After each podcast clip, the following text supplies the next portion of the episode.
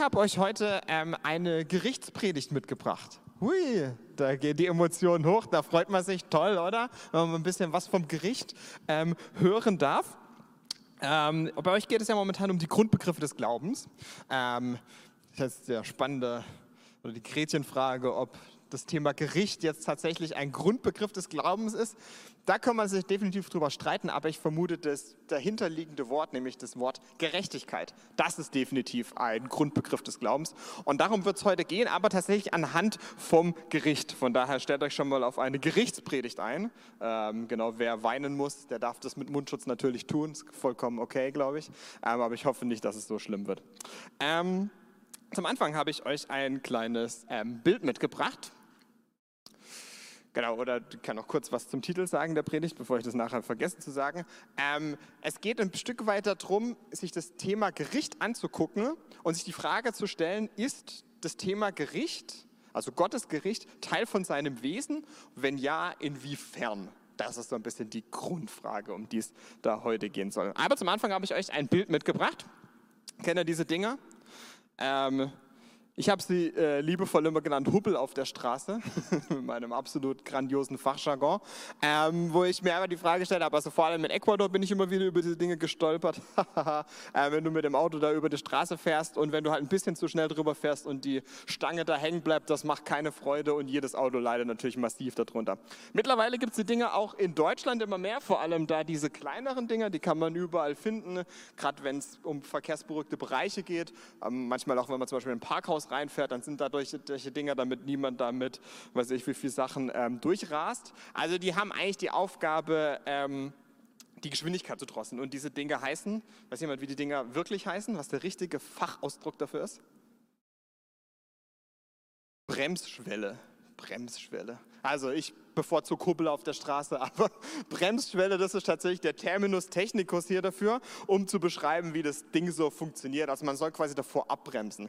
Andere Länder benutzen das Ding nicht nur, um darauf aufmerksam zu machen, hier ist verkehrsberuhigter Bereich oder so. In Ecuador beispielsweise, da wird das Ding als Blitzer benutzt, weil, also es gibt keine Blitzer und deswegen tut man einfach so einen fetten Hubbel auf die Straße, damit wer da halt drüber jagt mit was ich will sagen, dessen Auto ist halt einfach kaputt. Fertig.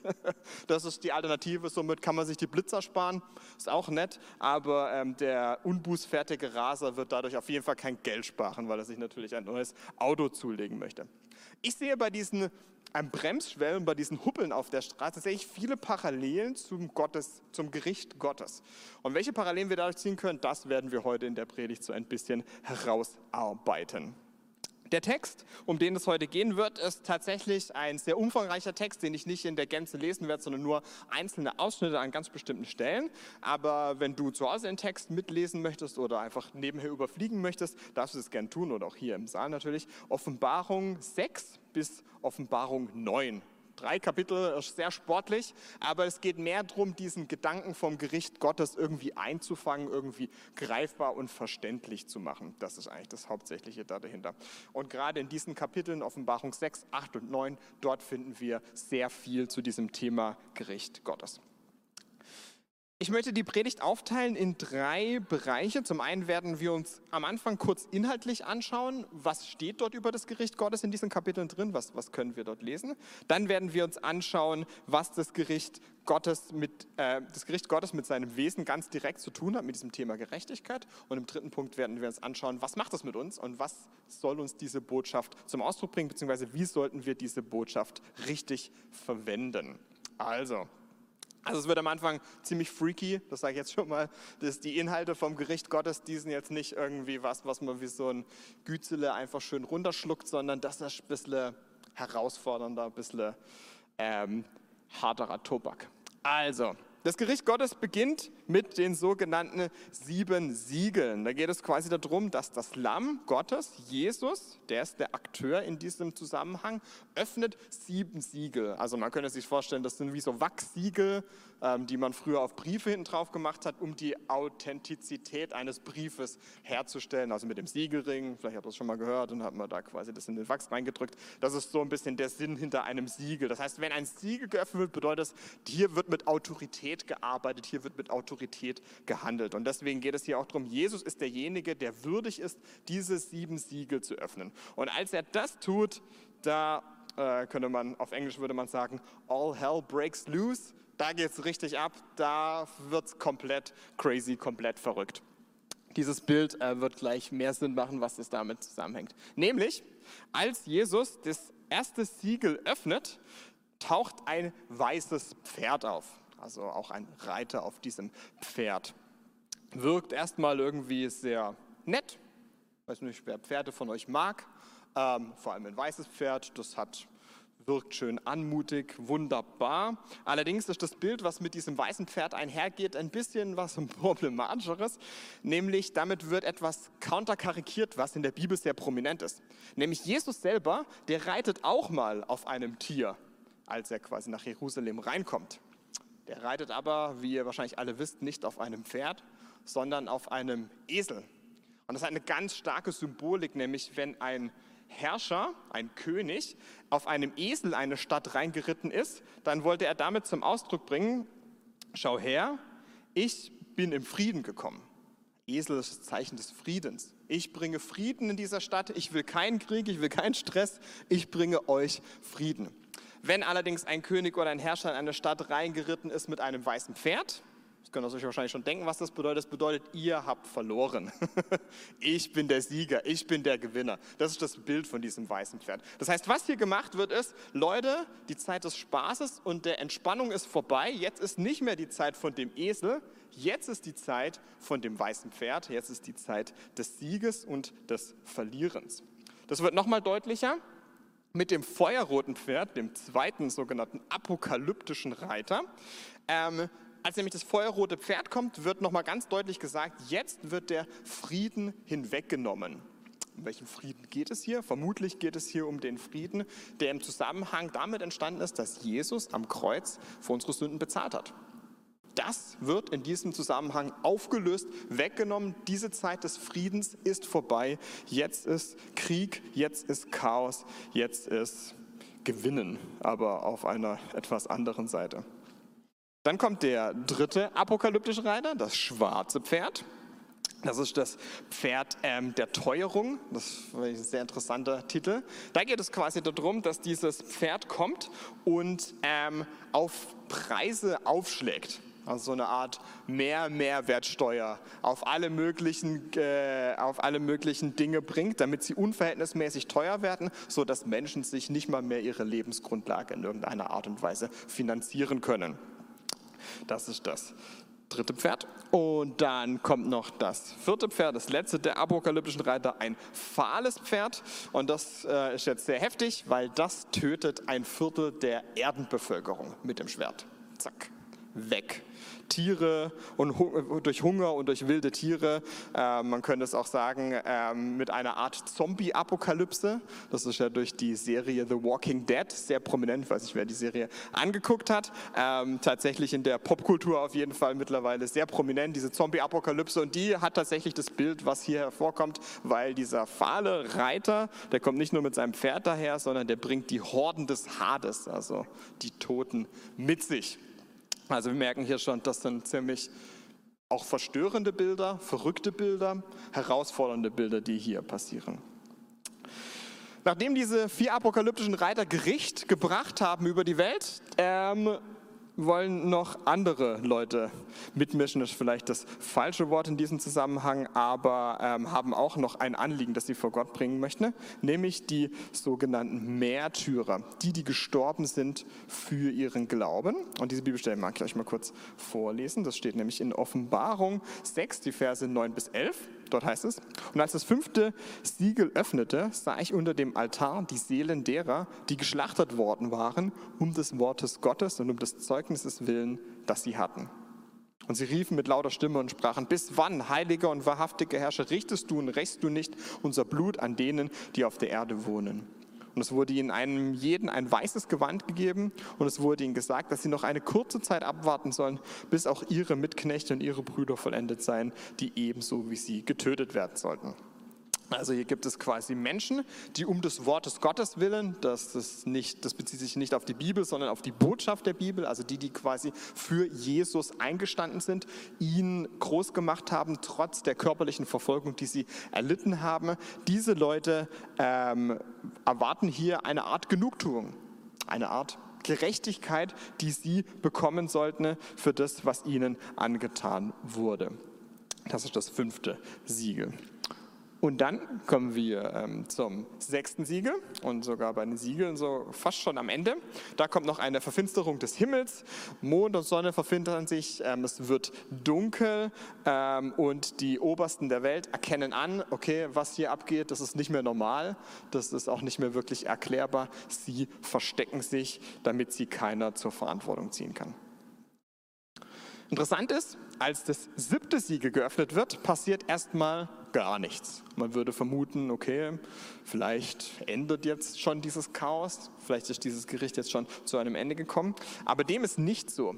Nämlich in der Offenbarung ist es so, es gibt Siegel, Posaunen und Schalen, dreimal sieben davon. Und immer in der letzte des vorhergehenden Gegenstandes liegen die anderen drin. Also indem quasi das siebte Siegel geöffnet wird, eröffnen sich die sieben Posaunen und später, das werden wir uns nicht angucken, wenn die siebte Posaune erschallt, öffnen sich ähm, die sieben Zornesschalen. Also so ist das quasi ineinander geklustert. Also falls ihr mal die Offenbarung gelesen habt, habt ihr vielleicht ein bisschen eine Struktur, wie man da durch diese Kapitel ähm, sich ein bisschen durchkämpfen kann. Genau, also wie gesagt, hier passiert erstmal nichts, eine halbe Stunde Stille, aber dann ähm, kommen sieben Engel und diese sieben Engel, die haben eben sieben hoffentlich schöne, nette, aber das, was sie mit sich bringen, nicht so nette Posaunen dabei, die sie erklingen lassen. Und durch die werden wir ganz schnell durchspringen.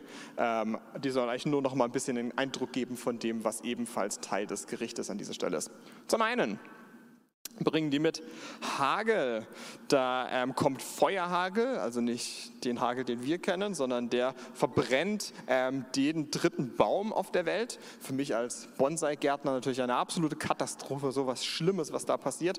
Aber grünes Gras ähm, verbrennt er auch. Da muss ich sagen, als Karlsruhe habe ich da weniger ein Problem mit.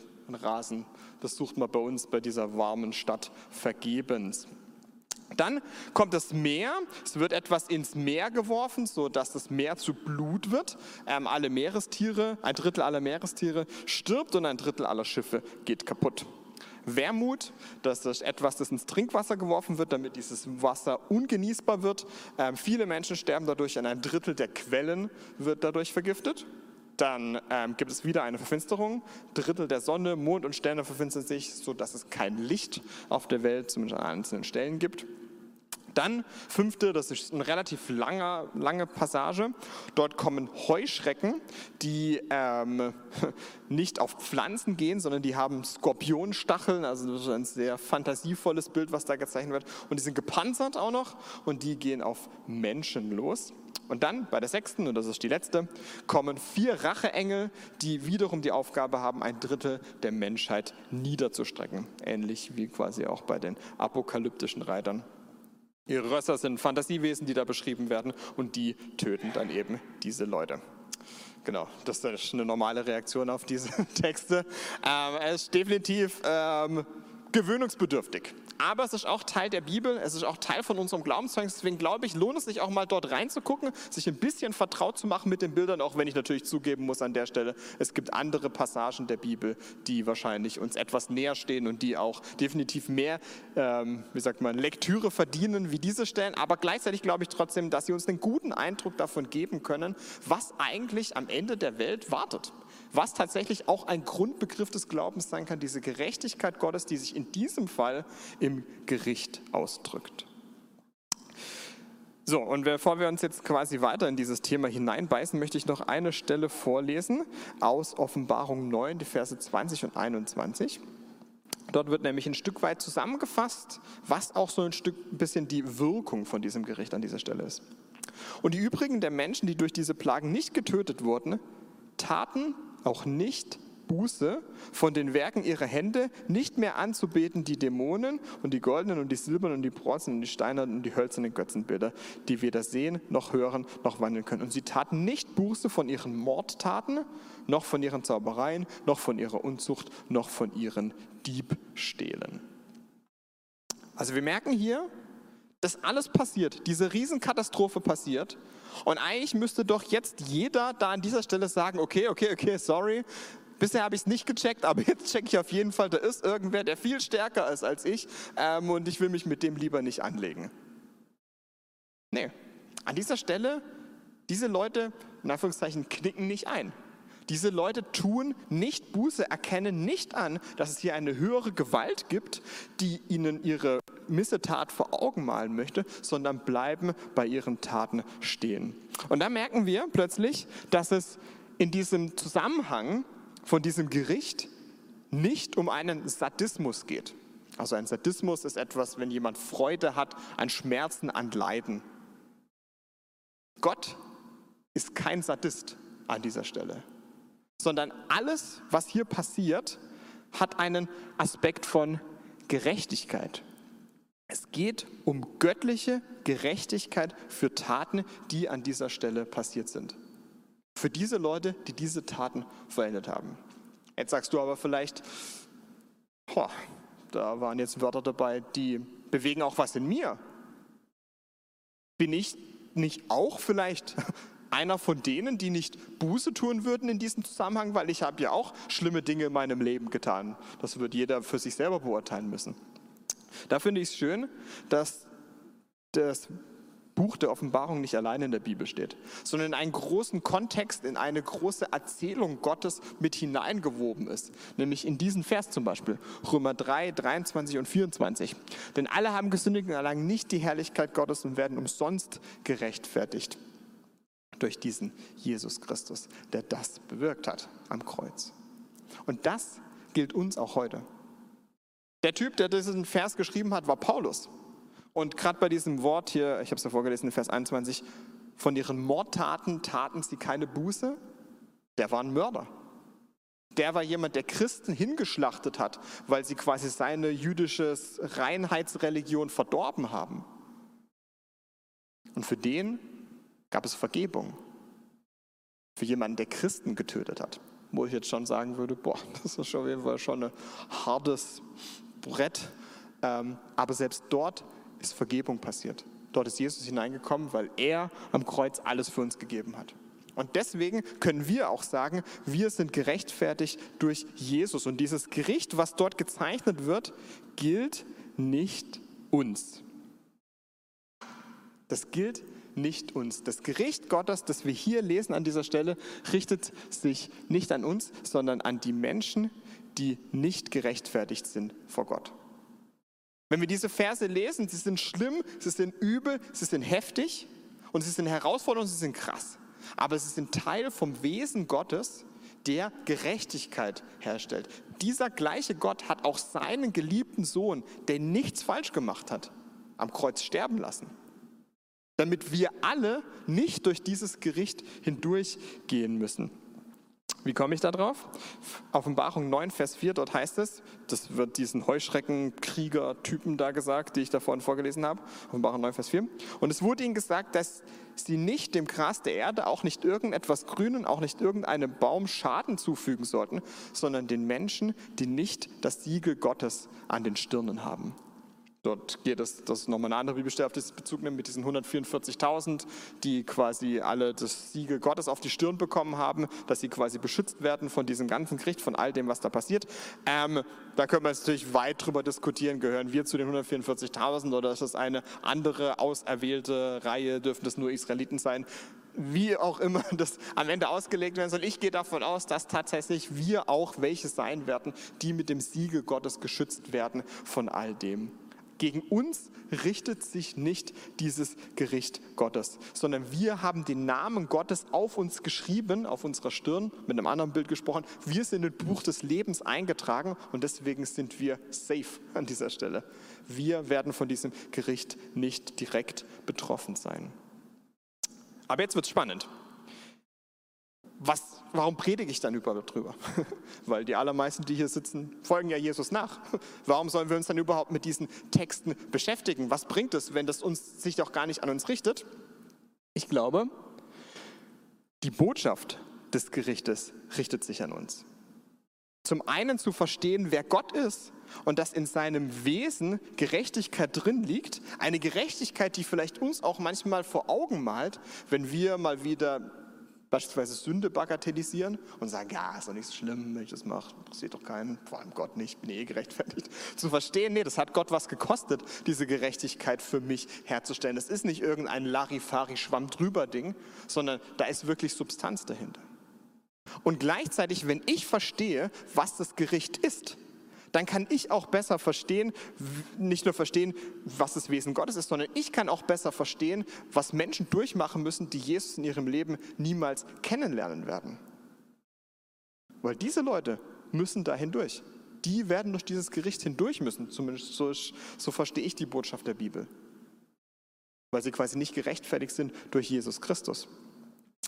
Aber was ich zum Ausdruck bringen möchte mit dieser Gegenüberstellung ist, wir dürfen diese beiden Sachen nicht verwechseln. Nämlich, das Gericht richtet sich nicht an uns, sondern an Nichtchristen. Aber die Botschaft des Gerichtes richtet sich an wen? An mich, damit ich das Wesen Gottes verstehe und das, was andere Menschen erleiden werden müssen. Aber, und das ist ein großes Aber, die Botschaft des Gerichtes richtet sich nicht an Leute, die Jesus nicht nachfolgen. Um es mal mit einem Bild deutlich zu machen, wenn wir Leuten erzählen, die noch nicht gerettet sind, entscheid dich für Jesus, weil ansonsten kommst du ins Gericht. Das wurde öfters mal gemacht und es gibt auch einzelne Leute, die durch so einen Aufruf zum Glauben gekommen sind, mag ich nicht ausschließen. Aber in der Regel, was passiert, wenn wir Leuten mit so einer Botschaft begegnen, dann ist es quasi wie mit so einer Bremsschwelle. Ich weiß nicht, seht ihr das da auf dem Bild? Das ist kein einfacher Huppel auf der Straße, sondern das ist eine Bremsschwelle, über die kein Auto jemals hindurch äh, drüber kommen wird. Da wirst du hängen bleiben, da wird dein Auto nicht nur unten verkratzt sein, sondern wahrscheinlich komplett kaputt gehen. Diese Bremsschwelle würde alles kaputt machen. Ich glaube, was wir Christen oft falsch machen, ist, wenn wir anderen Leuten das Gericht Gottes vor Augen malen, um sie zur Bekehrung zu bringen, dann bauen wir so eine Bremsschwelle auf. Dann bauen wir eine riesige Bremsschwelle auf, weil diese Leute dort nicht drüber kommen. Die sind gelähmt von Angst und diese Angst bringt sie dazu, das abzulehnen, weil sie sagen, ja, nee, als, als ob, was laberst du da? Und somit bringe ich die Leute, glaube ich, nur noch viel weiter weg vom Evangelium. Die Botschaft des Gerichtes geht Menschen, die verloren gehen, erstmal nichts an, weil Gott will auch niemanden durch Angst bekehren, sondern Gott will durch Liebe die Menschen an sich binden. Das ist das, worum es geht. Und wir Christen, glaube ich, haben viel zu oft diese beiden Sachen miteinander verwechselt. Das Buch der Offenbarung ist auch an keine Nichtchristen geschrieben. Das Buch der Offenbarung hat klare Empfänger, um die es geht. Johannes schreibt dieses Buch mit einer klaren Absicht, nämlich am Christen zu unterrichten, was kommen wird. Der hat es nicht geschrieben, damit man das als Traktat austeilt und den Leuten sagt, aber guck mal, was der Johannes gesehen hat. Und wenn du da nicht dich davor vorbereitest, dann gehst du verloren. Hahaha. Dafür hat er dieses Buch nicht geschrieben. Tatsächlich ist kein einziges Bibelbuch in der Bibel geschrieben für Nichtchristen. Die Botschaft hat natürlich mit vielen, mit Leuten, die nicht am Glauben dran sind, zu tun. Und wir müssen die Bibel predigen, damit die Menschen zum Glauben kommen. Gar keine Frage. Aber es gibt einzelne Aspekte, die gehören nicht in die Ohren von Menschen, die Jesus nicht nachfolgen. Und da glaube ich, ist das Gericht tatsächlich ein Teil davon.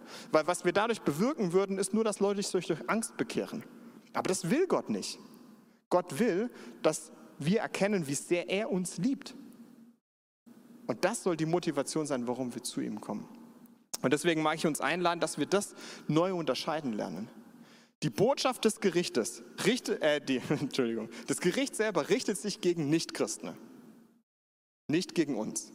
Aber die Botschaft des Gerichtes richtet sich nicht an Nichtchristen, sondern an uns, damit wir die Gerechtigkeit und das Wesen Gottes verstehen und auch vielleicht verstehen, was Menschen durchmachen müssen, die Jesus nicht kennenlernen werden aber gleichzeitig geht es uns darum nicht darum, dass wir dann zu anderen Menschen hingehen und sie evangelisieren, indem wir ihnen vom Gericht erzählen, sondern wir haben die Aufgabe, den Menschen von der Liebe Gottes und seiner Einladung zu predigen und das den Menschen weiterzugeben. Und wenn wir das nicht tun, wie gesagt, dann glaube ich, bauen wir eine riesige Bremsschwelle auf, wo die Leute gar keinen Bock haben, drüber zu gehen.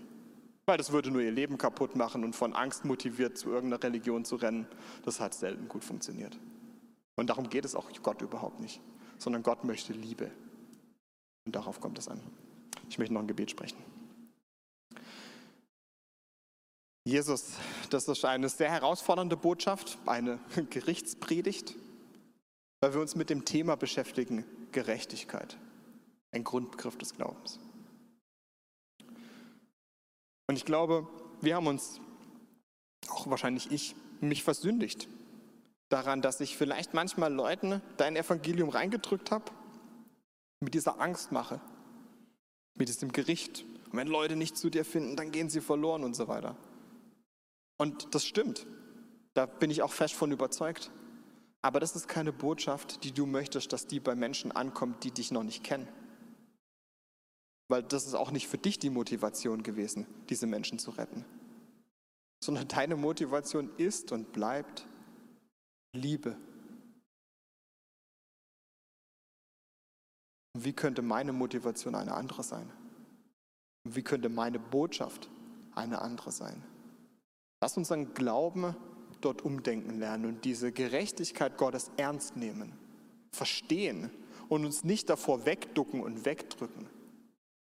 Zu sehen, was es auch dich gekostet hat, diese Gerechtigkeit uns zu schenken. Und lass uns aber auch ehrlich sein von Nichtchristen und ihnen nicht mit Angstkeule eins über die Rübe hauen, sondern ihnen wirklich mit dem begegnen, was auch dein Herzschlag ist. Nämlich Menschen mit deiner Liebe zu begegnen und von deiner Liebe und von deinem Geschenk der Gnade zu begeistern. Denn darum geht es. Das ist Evangelium. Und das glauben wir.